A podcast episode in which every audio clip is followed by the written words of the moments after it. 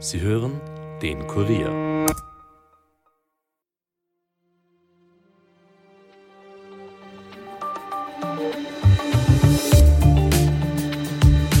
Der Konflikt in Israel hat Auswirkungen auf der ganzen Welt, so auch hier in Österreich. Bereits mehrfach sind in Österreich Menschen für Israel, aber auch für die Lage der Palästinenser auf die Straße gegangen. Dabei ist es zumeist ruhig geblieben. Allerdings hat es auch mehrfach antisemitische Äußerungen gegeben. Zuletzt ist dann eine israelische Fahne vom Stadttempel im ersten Bezirk abgerissen worden. Dass eine 17-Jährige als Mittäterin ausgeforscht wurde, ist da kein Zufall. Auffällig jung sind auch die Pro-Palästina-Demonstranten, meist informiert in den sozialen Netzwerken, wo radikale Influencer ihre Propaganda verbreiten. Wächst da etwas heran, geht die Polizei genug dagegen vor? Wie wird in den Schulen gegengesteuert? Fragen, die uns heute der Chronikreporter Uwe Mauch beantworten wird. Mein Name ist Elias Nordmesnik und ihr hört den Daily Podcast des Kurier.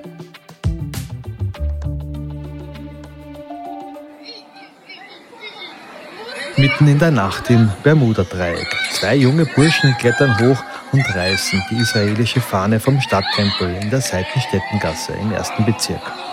Eine junge Frau formt mit ihren Händen Pistolen und imitiert Maschinengewehrfeuer auf die Flagge und lacht dabei. Harmlos, mitnichten. Das Herunterreißen der Flagge gepaart mit eindeutigen Gesten kann den Tatbestand der Verhetzung und der Herabwürdigung fremder Symbole erfüllen. Den Tätern drohen bis zu zwei Jahren Haft. Kein Einzelfall, auch in Salzburg und Linz wurden israelische Fahnen heruntergerissen.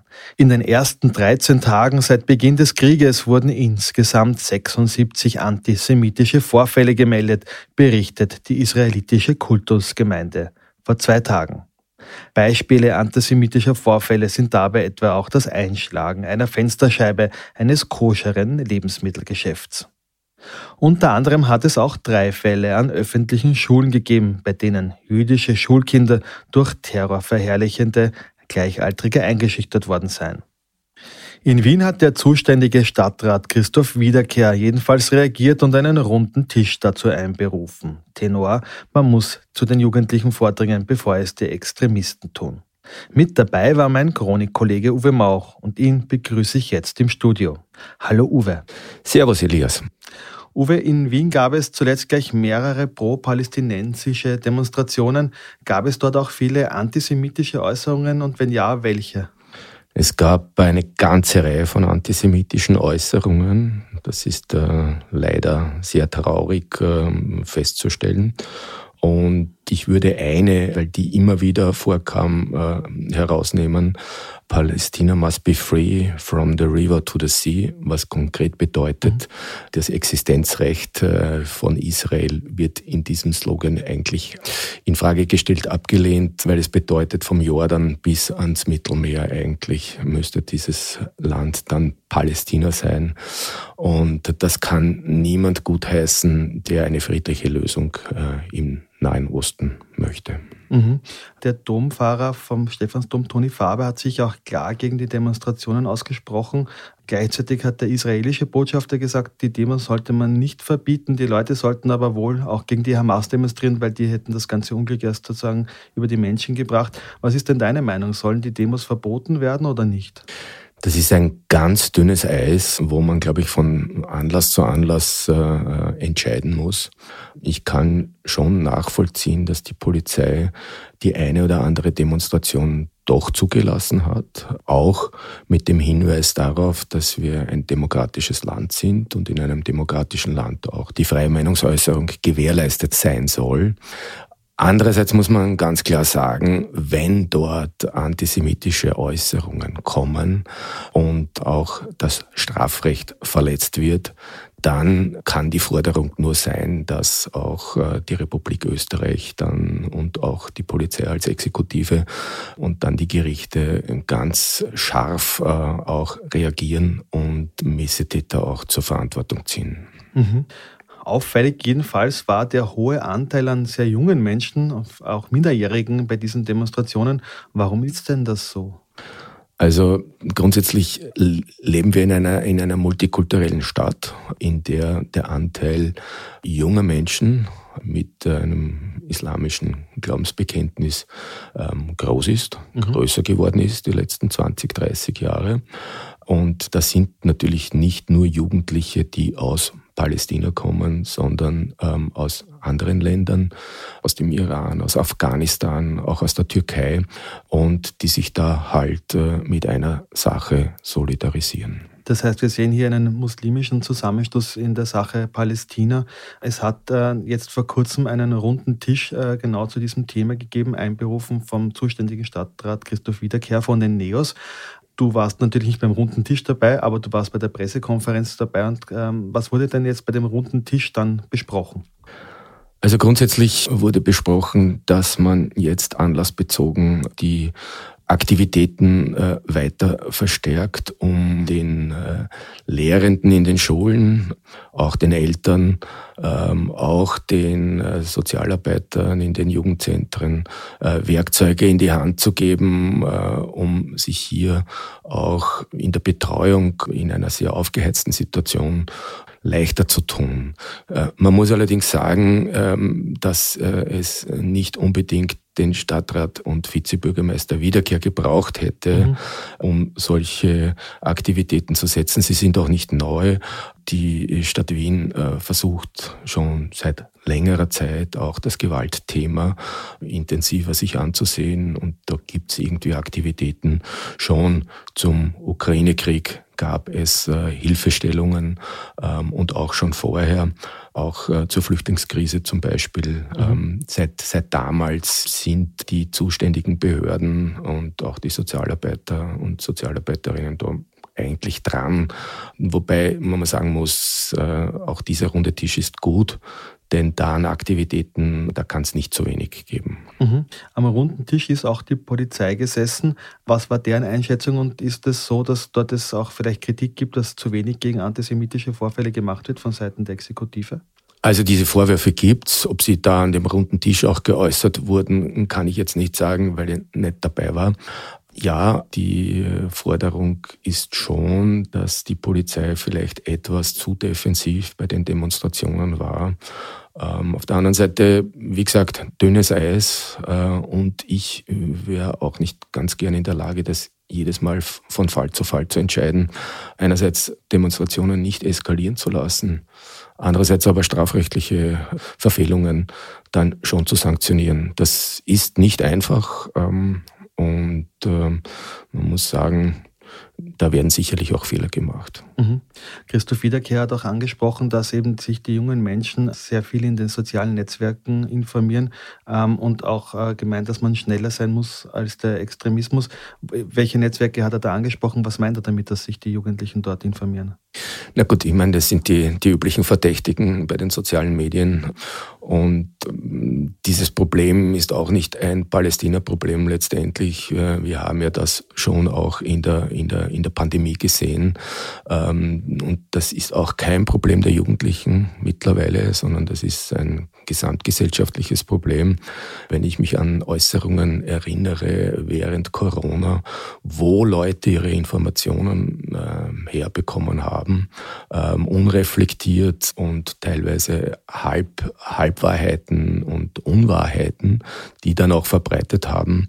Ähm, das geht also ähm, beim, vom, TikTok meiner Generation, also Facebook, äh, bis hin äh, zu den anderen äh, äh, eben TikTok, Instagram, ähm, Twitter. Also da wird äh, wirklich viel in kleinen Blasen ähm, äh, informiert, fehlinformiert. Es wäre äh, schön würden sich die äh, Menschen, auch die jungen Menschen, wieder darauf besinnen, dort Informationen zu suchen, wo sie äh, sorgfältig ausgewählt werden. Ähm, da ist unsere Zeitung vielleicht auch eine Adresse. Genau, die gibt es ja auch im Netz.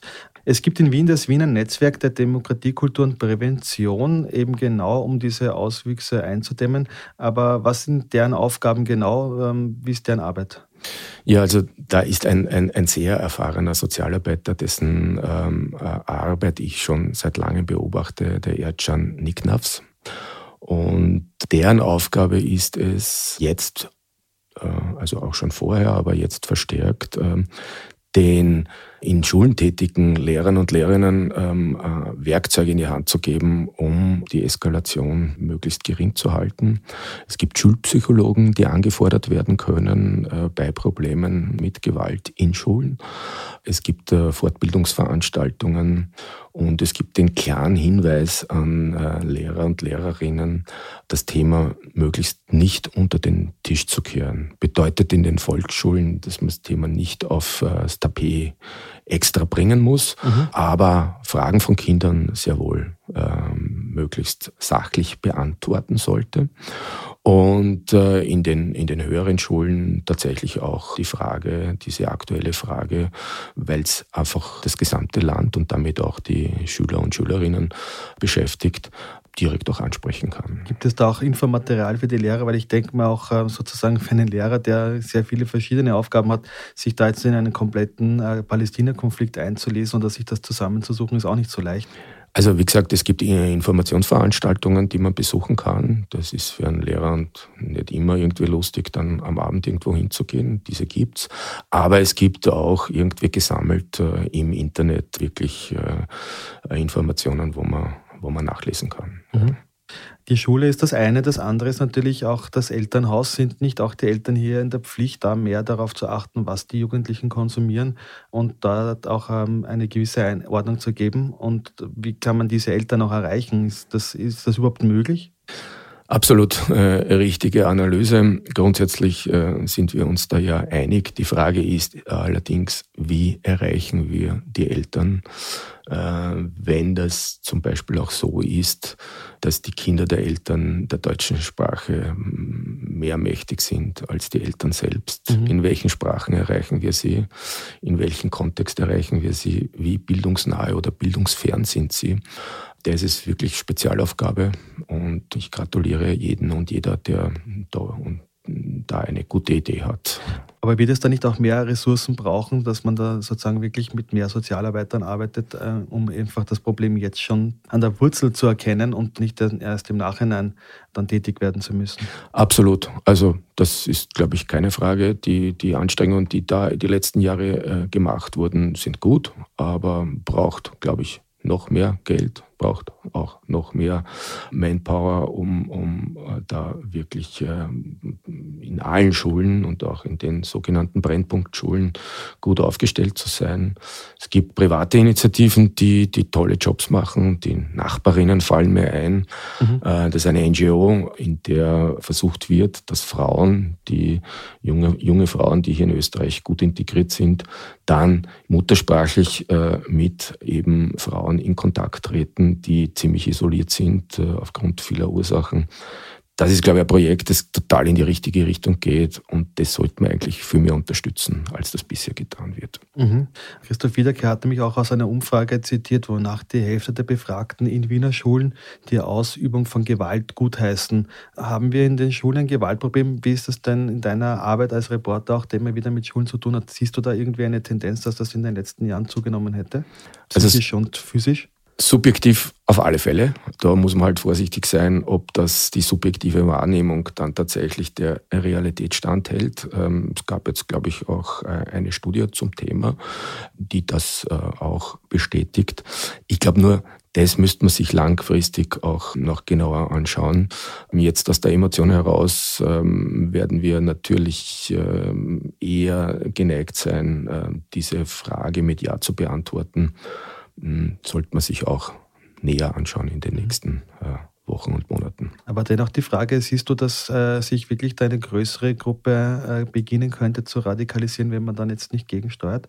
Weil dieser Konflikt in Palästina, der wird jetzt nicht so schnell vorbei sein.